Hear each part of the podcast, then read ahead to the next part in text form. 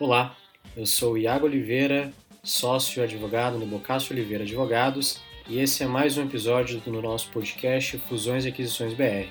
Um podcast leve e descontraído para tratar sobre os principais temas relacionados às operações de fusões e aquisições M&A no nosso país. Olá pessoal, hoje a gente está aqui com mais um convidado, a gente está no décimo episódio, com muita felicidade do nosso podcast, né? A gente chegou aí no, décimo episódio e é também uma felicidade estar com o Roberto Branchi aqui gravando é, esse episódio, né? O Roberto, ele é graduado em Ciências Contábeis, pós-graduado em Controladoria de Gestão e mestre em Economia, é, com ênfase em Controladoria pela URGS, aqui na Universidade Federal do Rio Grande do Sul, é, uma experiência profissional aí de 13 anos na área de auditoria na PwC, auditores independentes, e atuação como executivo na área financeira e como controller de gestão de fundos de investimento em Venture Capital e Private Equity, é, além de ser professor em cursos de graduação e pós-graduação e membro aí de alguns conselhos fiscais e de administração. Roberto, mais uma vez, aí, obrigado por ter aceitado o nosso convite. É uma felicidade aí, contar contigo para conversar.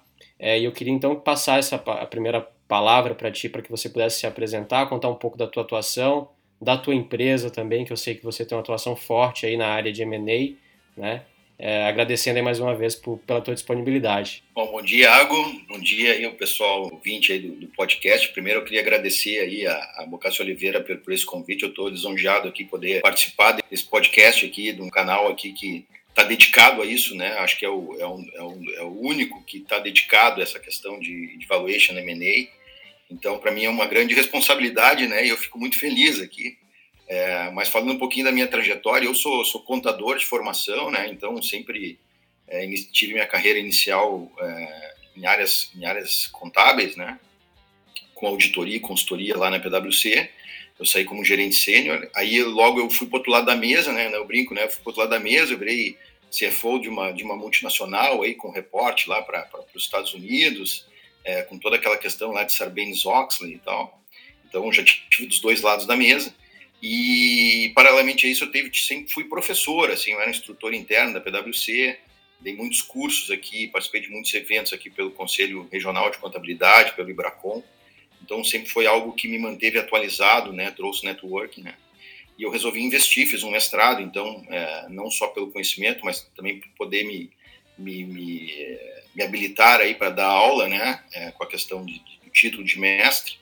E tive uma grande escola também, além da PwC, né, de toda essa experiência, que foi a CRP, né, a CRP, a Companhia de Participações, que é uma das precursoras desse mercado aí de venture capital, né, é, lá na, na, no início da década de 80, 80, 81, é, na época aí, junto com o BNDES Par e, e, mais uma, uma outra gestora, né, assim, e, e muito, né, com a influência do, do, do, professor doutor Ari Burger, né, que trouxe esse conceito né, muito forte lá nos Estados Unidos. Na época se usava o termo capital de risco, né, é, é, né hoje, hoje a gente vai mais para VC, para private equity e tal, para startups como um todo. Mas já trouxeram esse conceito que era justamente, então, fomentar esse, essa inovação, esses projetos, né, disruptivos, né, nem existia essa palavra na época, né, mas com e não existiam também na época veículos para se fazer isso, veículos de investimento, como se tem hoje um mercado muito mais disseminado para isso. Né? A gente pega aí no Brasil a primeira a primeira instrução da CVM para falar de, de, de, veículo de investimento foi a 209, lá de 94. Né? Na época, o, o, o presidente da CVM era o Tomás Tossa de Sá, que era um, era um defensor do mercado de capitais, entendeu? E eu tive a oportunidade de me reunir com ele uma vez aqui na CRP e, e ele era um, assim, um entusiasta disso. E a gente vê esse momento atual aí tão bacana, né? De, de liquidez, de, de, de, crescimento desse ecossistema de investimento. Mas assim, então foi uma escola para mim, foi uma escola muito grande, né? Trabalhar com chapéu de investidor ali, eu era o head da área de controladoria, mas também participava de todo o processo de análise, né? Então acompanhava todo o processo. Então início, meio e fim, né? Não só prospectando, né? Novos, novos, é, novos targets assim em termos de empresas, né? Para os fundos, mas também nas empresas investidas no portfólio dos fundos em, em trabalhar para adicionar valor, né? Em governança, em estratégia, em cima da tese de investimento de cada um deles, né? E do, do, do, próprio da própria estratégia de liquidez ali na frente, né, do exit, né? Então foi uma escola, cara, fiquei quase quatro anos. E aí, no final de 2013, início de 14, eu, eu voltei, então, para montando uma boutique de consultoria e, e, e, que trabalho muito com fusões e aquisições, né?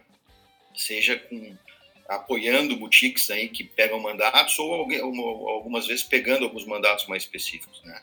Então a gente tem trabalhado bastante com isso. É, uma das grandes operações é que eu apoiei uma, uma boutique que foi a Nelo, foi a operação de venda de 49% do Centro Clínico Gaúcho para o Quineia, né, a primeira perna dessa operação, foi uma operação super bem feita, né, tanto que agora, recentemente, né, 22 meses depois, se não me engano, o Quineia vendeu para a Intermédica na Notre Dame, né, três vezes o valor, então um retorno fantástico para o fundo, uhum.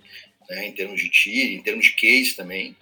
É, então, assim, e desde então a gente tem se envolvido aqui com diversos projetos, né, envolvendo valuation, né, envolvendo gestão, envolvendo né, governança como um todo.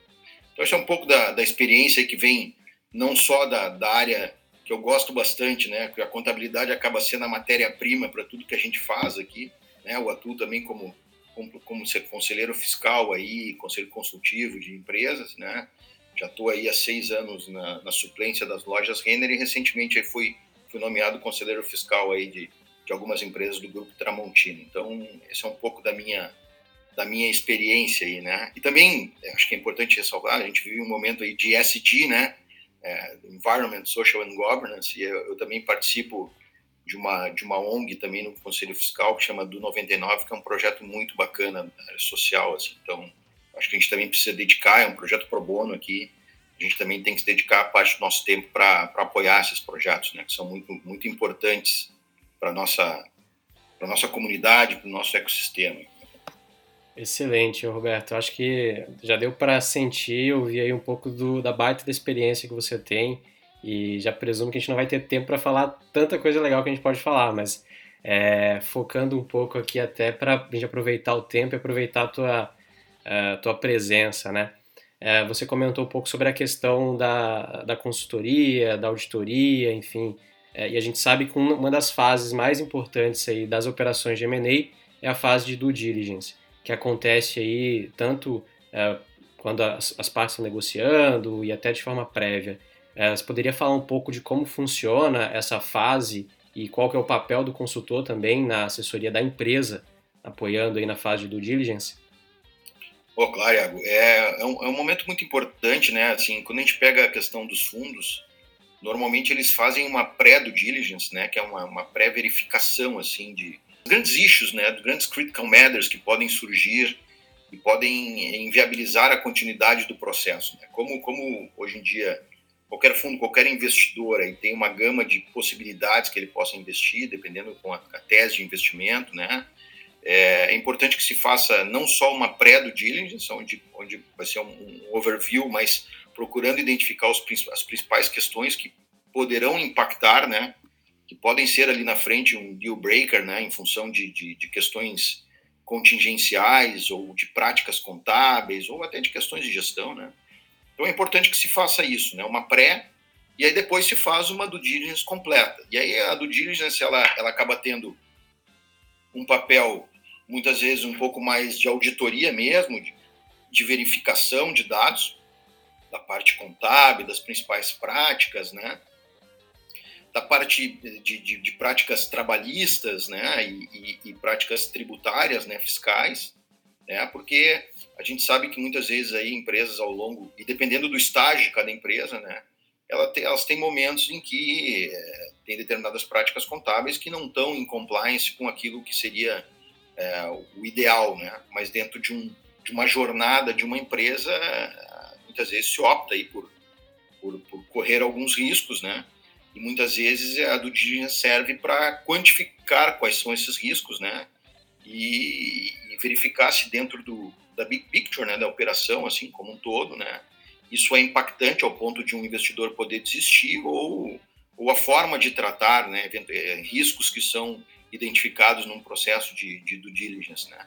Então, mas a due diligence ela é muito importante porque de certa forma ela valida informações, né, contábeis, é, trabalhistas, fiscais, de práticas né, e, e, de valores, Mas existe também uma due diligence que é muito importante, que nem, nem todo mundo faz, que é uma due diligence, muitas vezes, de gestão, de avaliar a questão de, de capacidade de gestão, do perfil de cada um dos principais gestores, e também a estratégia, né? A estratégica, né? Que é aquela assim, ah, vamos falar aqui de mercado, vamos falar de, de, de, de expectativas né, de estratégicas de crescimento, é, avançando na operação e tal.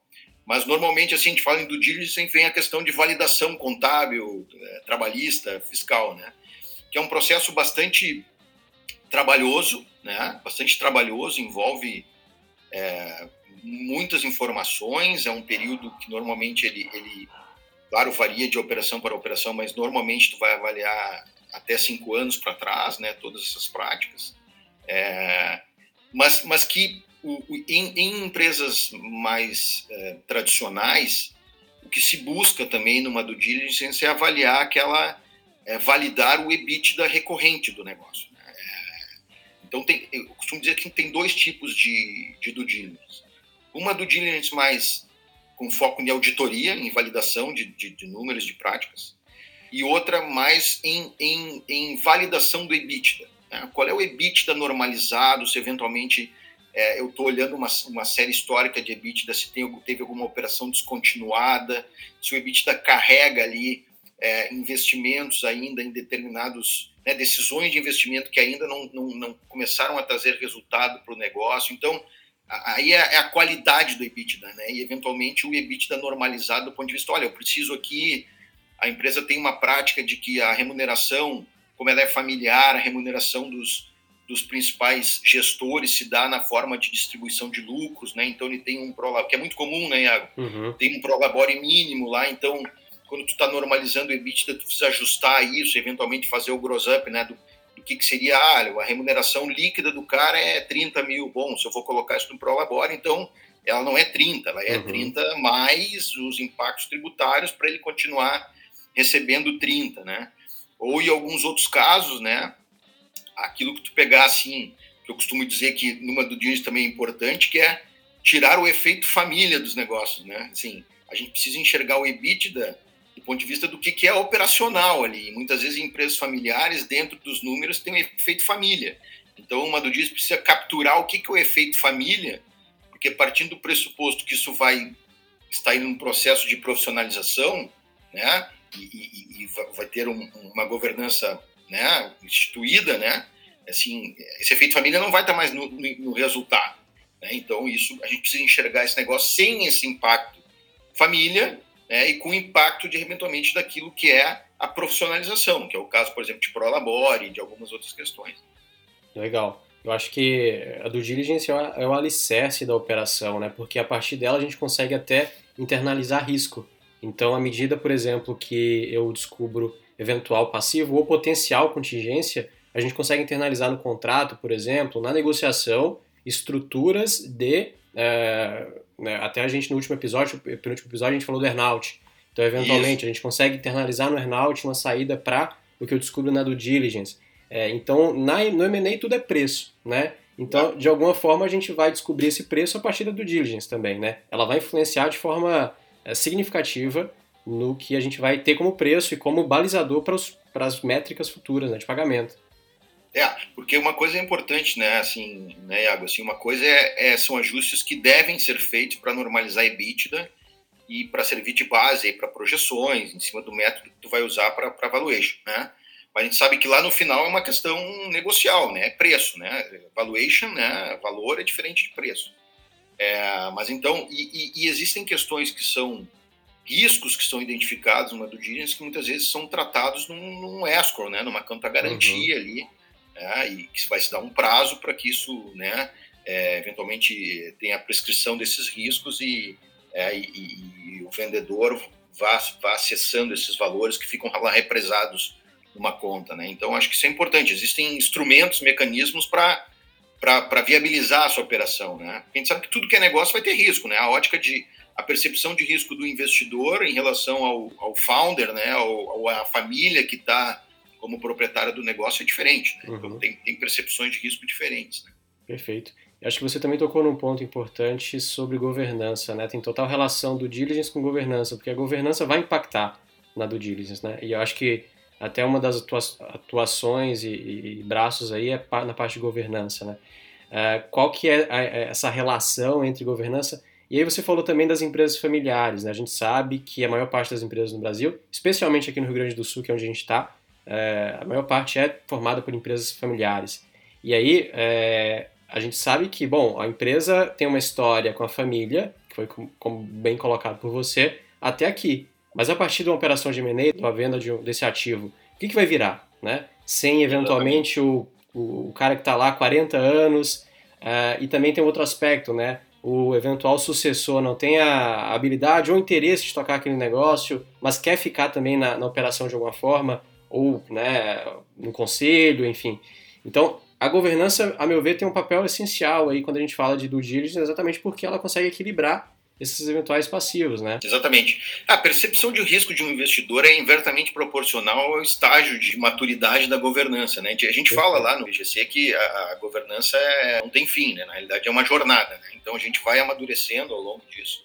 E, a, e, a, e os próprios movimentos aí que se dão muitas vezes, né, de empresas buscando acionistas, né? A minha experiência né, como na, na, gestora, né, é muito clara, né? Na, na, a gente participava minoritariamente dos negócios. Então a gente acreditava, buscava, é, buscava lá negócios né, com potencial dentro da tese de investimento de cada fundo, né, em segmentos, e acreditava no fundador, né, mas se tinha um risco naturalmente né, de, de que ele continuava como, como majoritário do negócio.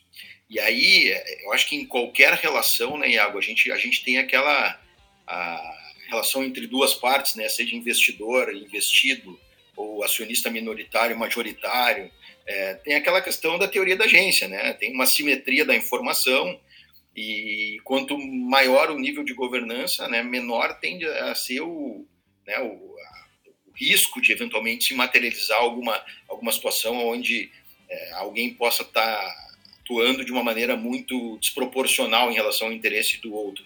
Uhum. Então, acho que isso é importante, né, fundamental nessa relação. Ah, legal você ter comentado sobre essa questão da teoria da agência, uma das coisas que eu gosto bastante de pensar, até a economia comportamental traz muito a questão do endowment effect, né? A perspectiva de que você tem uma tendência maior de valorizar aquele bem que é seu do que a valorização daquele bem se ele não fosse seu. Então, por exemplo, ah, meu carro vale mais porque ele é meu. E se ele tivesse disponível no mercado, eventualmente não atribuiria o preço que eu atribuo a ele. A mesma coisa a gente vê com empresa, principalmente com empresa familiar. É, o founder, o fundador, ele acha que, bom, a empresa está há 40 anos com ele, está dando super certo, e o valor dela é esse, mas é porque é dele, né? E se eventualmente ele estivesse analisando outro negócio, a probabilidade dele é, valorar esse ativo da forma que ele está valorando é diferente. E aí entra também o um papel muito importante da due diligence. E depois dos mecanismos de equilíbrio disso, um escrow, um earnout, porque eventualmente aquela percepção é, um excessivo otimismo do fundador, né? Na hora de, de valorar o negócio dele na negociação, ela vai ser equilibrada ou derrubada na due diligence ou lá nos mecanismos depois de equilíbrio, um earnout, por exemplo, que não vai atingir a meta e tal, né? É, é, é um é otimismo exacerbado, né? Isso é o que acontece, né? Gente chega ali, quanto é que eu, eu, eu, procuro, normalmente quando estou fazendo valuation, eu procuro não saber qual é a, a, a pretensão em termos de, de valor né, de sensibilidade de valor do, de quem está me contratando. Assim. É, eu, no, quando está num para fazer um projeto para o cara ter uma ideia de quanto vale, porque ele está pensando em talvez fazer um movimento estratégico ou até um processo de fusão e aquisição ou uma venda completa, seja lá o que for. É, então isso isso é, é, importante. Essa percepção sempre vem, né? Sempre vem. Sempre tem uma questão de que a, a, a esses, esses sentimentos, né, ele se sobrepõe às questões racionais. Se diz tem a zona de negociação, né, onde é o intervalo de, de valuation, né, do, do, vendedor e do comprador, eles conversam, né, porque sempre vai ter um, né, um, um viés, um, um puxando para mais, outro puxando para menos, aonde os dois conversarem ali tem a zona de negociação. E aí, claro, vai ter uma, uma do diligence que vai identificar riscos, é, estratégias, né, tem a própria questão de quem está investindo independente de, de ser uma participação minoritária, majoritária ou uma venda completa, né? A questão de sinergia, de smart money, seja lá o que for. Né? Então isso tudo interfere, né? Nesse, nesse, nessa, nessa percepção, né? De valor uhum. aí. Exatamente. É, tem outro aspecto também, Roberto, que eu queria tocar, é em relação à governança, valuation do diligence na nova economia. A gente está vendo aí uma série de empresas é, de tecnologia que apresentam evaluations estratosféricos assim, mercado, enfim. Na verdade, existe uma grande valorização do mercado em relação àquele ativo, mas eventualmente essa valorização está fundada em perspectivas não tradicionais. E aí a gente não consegue entender realmente se essa valoração ela tem algum fundamento ou não, né? Então até recentemente foi divulgada a, a, possibilidade do Nubank de, de um IPO com uma, um valuation que era assim, comparado com as grandes empresas do Brasil ou superior, né? Batia Vale, enfim. É, e aí a gente, a gente convive muito hum, atualmente com esse mercado, mercado de startup, é, venture capital aportando recurso, é, empresas de tecnologia apresentando ali valuations que não tem uma base tradicional, mas eventualmente pode valer aquilo. Né? E qual é a tua percepção do momento que a gente está vivendo? E aí eu acho legal que você falou lá no início sobre essa tua trajetória. Né? Você participou também desse capital de risco lá nos anos 90, no início dos anos 2000. A gente viveu ali a bolha da, da internet e tudo mais. O que, que você acha desse momento que a gente está vivendo? né? E como uh, adequar essas, esses mecanismos tradicionais que a gente precisa ter, governança, enfim, métricas de valuation, com essas novas formas de valoração do mercado dessas empresas? Bom, vamos lá. É, esse é um assunto que está, acho que, na, na, mesa de todo mundo. Né? Eu, eu, eu, eu trabalho tanto com métricas tradicionais, né? empresas tradicionais, negócios tradicionais, é, e também sou investidor de uma aceleradora, então a cada, a cada bet aí que a gente tem de seleção de, de, de um novo grupo de startups, né, é, seja em early stage ou, ou, late stage, né, mais, mais amadurecidas, mais, mais tração, né, uh, ainda, ainda não na fase de escala, mas, mas buscando isso, já tem né? Então, dentro desse, desse, desse mundo aí, tu tem o early stage, que são ali, tá, um MVP validado e tal, mas a coisa não está ainda tracionando tem aquelas que estão tracionando um pouco mais. O que está acontecendo, né? A gente pega a questão do contexto que a gente está vivendo, é o seguinte: eu acho que pela primeira vez, posso estar me enganando, mas eu acho que pela primeira vez o mercado, né, de participações em, em venture capital superou o de private equity, né? superou o de private equity. Então são, são muitos investidores, né? A gente, claro, a gente está numa tendência nova eh, agora de, de alta de Selic, todo ano aqui toda semana eu acompanho o relatório Fox, Banco Central e tal. Né? O Fox da última, agora da, da última semana já estava falando em 8,25, 8,50 no final do ano e tal. Mas assim, é, tem então de muita liquidez, que, que, que, né, com muitos entrantes, com muito dinheiro, fundos captando cada vez mais e com os mega rounds, né? Assim, com, com, com, com avaliações muito muito altas, né? De mercado, né? É, eu converso muito com fundos aqui, tanto daqui quanto do eixo Rio-São Paulo lá, e realmente as startups estão valorizadas porque a gente percebe movimentos de empresários, né, muitas vezes assim, olha, eu quero, quero comprar uma startup, eu quero trazer uma startup aqui para debaixo do, do, da minha asa. Aqui. Mas aí tu pergunta para o cara, tá, mas qual é a estratégia? O cara, não sei, eu, eu, não sei qual é a estratégia, mas eu quero ter uma startup, tá todo mundo investindo em startup, as empresas aí dentro do conceito de, de inovação aberta e tal, não sei o que, estão buscando esse, esse, esse, esse conceito de CVC, né, esse, esse Corporate Venture Capital aí de investir em, e, e, aí isso aumentou o valor das startups. Né? A gente brinca assim, pô, se tu pegar uma, um, uma, carro, uma carrocinha de cachorro quente lá na Faria Lima, de uma esquina, já nasce com cinco investidores ali do eixo, entendeu? Então isso efetivamente é, você inflacionou o mercado, né? As startups estão caras. Só que o que está por trás disso, né, Iago, é o seguinte. Eu até acho que no, no, no Nubank, né, se a gente pega o que aconteceu especificamente no Nubank, né, que a gente fala lá de movimento, ou falava de movimento, né, de uma, de, de uma expectativa inicial de valuation entre, entre 75 bilhões de dólares e 100 bilhões de dólares, né? É, mas a gente sabe que em termos de usuários, com todo o conceito de ser, de ser um dos first movers aí em termos de, de, né, de, de, de, de, tornar uma população desbancarizada, né, bancarizar essa, essa, essa população. E tu teve um pré-IPO aí onde um Buffett, né, entrou uhum. numa rodada de 30 bilhões é, e, e, tem uma série de movimentos, né? Então, assim, valendo cinco vezes um Banco do Brasil, o dobro de um Itaú, a gente fica meio preocupado. Mas quando, quando tu começa a analisar, assim, os econômicos, né, os fundamentos, né, os, o que está por trás disso, o posicionamento mais tech, né, E sempre que a gente fala mais tech aqui, é, tem uma tendência em, em, em, em, aumentar o valor, né, a percepção de valor. Então a gente sabe, eu, eu até acredito que o Nubank, assim, intrinsecamente tenha um valor pelo próprio posicionamento, pela perspectiva que ele tem, que me parece, talvez não 75 a 100, mas próximo disso, tá?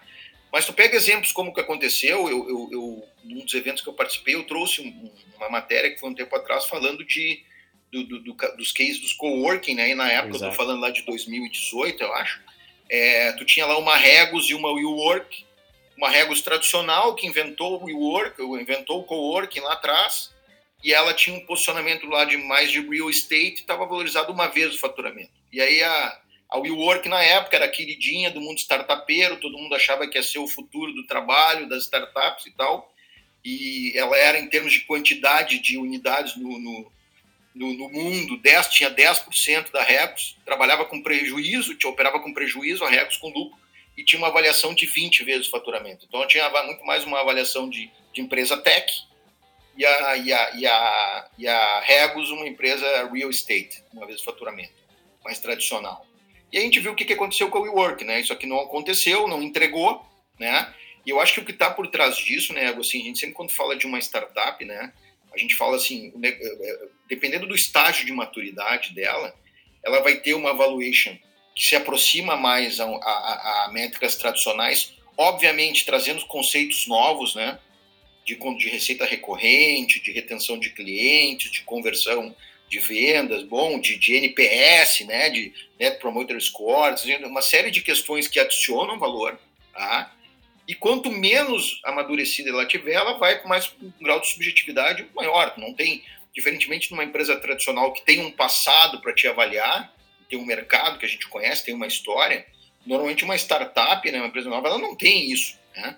Então, é, principalmente no early stage. Então, tu não tem o passado. Uhum. Então, tu tem que trabalhar com hipótese em relação a entendendo como vai se comportar o mercado para frente. Então, e, e, aí o que passa nessa questão assim de de, de valuation, né, do que está por trás disso, é muitas vezes a, a sinergia que o comprador, que o comprador está vendo, porque passa muito pela questão, a receita que o cara já tem, né? A gente trabalha muito com esses conceitos de MRR, né, que é receita mensal uhum. recorrente, ou ARR, né, que é receita anual. Mas não só isso, né? Porque o cara até pode ter, mas a taxa de crescimento dessa receita vai variar também a avaliação. Uhum. Hoje, quando se fala desses negócios, muitas vezes são avaliados.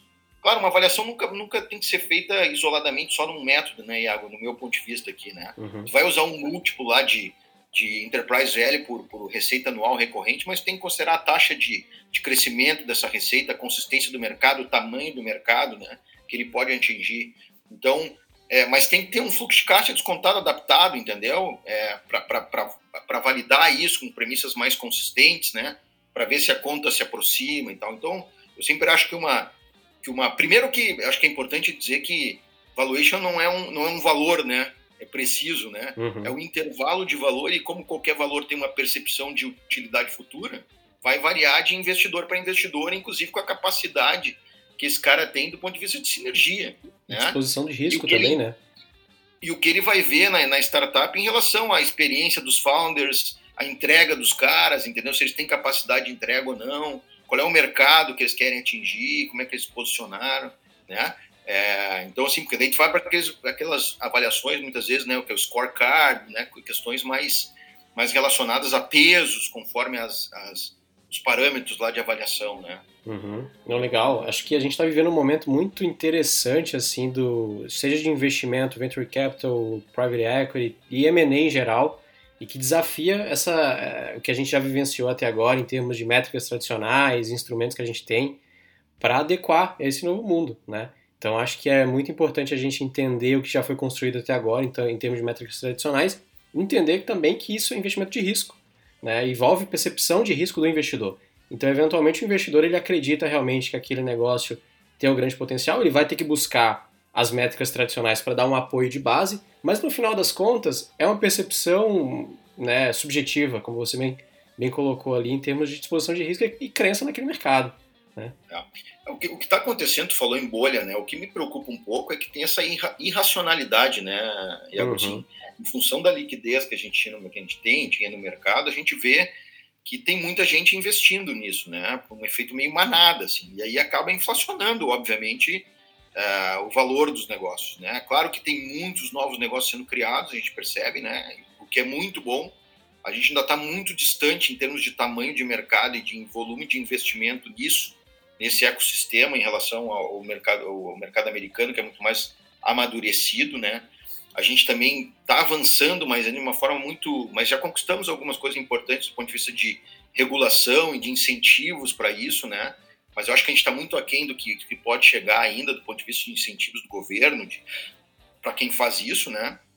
Porque a gente tem aí não só os VCs, né, os private equities, mas tu tem aí as aceleradoras, tu tem os equity crowdfundings aí captando cada vez mais, uma cap table, uma Exceed, uma SMU e tal, com rodadas super é, bem, bem feitas, né, captando praticamente é, 100%, sempre da, da, meta de captação, captações recordes a cada... Né, então, assim, eu acho que despertou um pouco essa... A, no, no, público em geral, né, no público em geral, a, essa questão de pô, investir aqui em determinados negócios disruptivos de base tecnológica que trazem mais risco, né? obviamente, mas que tem um potencial de retorno né? a médio e longo prazo muito maior. Né? Então, isso, é, esse mindset também está mudando, eu acho que no mercado. Né? A gente ainda está, ao meu ver, engatinhando, acho que tem muito espaço para crescer ainda, mas acho que está tá criando um amadurecimento dos investidores para isso. Né? Acessando os business plans, porque tu pega uma, numa, um app crowdfunding numa dessas plataformas aí, pô, o cara disponibiliza lá todo o, o BP, né? Precisa, cara, qual é o tamanho pela... do mercado, né? O TAM, o SAM, o SOM, né? Qual é o tamanho do mercado, qual é o mercado que ele, em tese, consegue endereçar, o mercado que ele vai obter, o que ele vai ter. Então, eu acho que o investidor que se preocupa em analisar isso, né? Entender qual é o modelo de negócio, como é que esse cara vai vai crescer e, e, colocar dinheiro, eu acho que amadurece, né? A gente, a gente aprende muito, né? Eu brinco, eu brinco a cada rodada nova de, de, de seleção né, de startups na aceleradora que eu participo, cara, é um MBA para mim, entendeu, cara? É um MBA, assim. Cara, uhum. cara é, a gente aprende lá, tem uma gama lá de 300 investidores, cara, cada um fazendo pergunta, de vez em quando tu olha assim, cara, nunca pensei nisso uhum. na minha vida, como é, onde é que o cara tirou isso, faz todo sentido. E negócios também, né, cara? Cada vez os caras trazendo novos negócios, né? Como é que o cara pensou nessa dor? Como é que ele, né, pensou nisso e tal? Então, acho que é um mercado fantástico aí, cara, que a gente tem pela frente.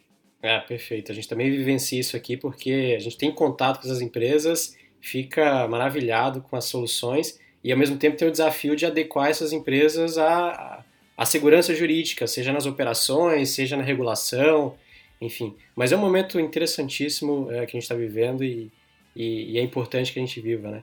Mas, Roberto, eu queria agradecer, a gente está chegando ao, ao, fim aqui do nosso episódio, eu queria agradecer demais pela, pela troca. Acho que a gente comentou sobre vários pontos é, muito importantes aí no cenário de fusões e aquisições, de investimentos no Brasil, né? É, o papo foi muito, muito legal mesmo.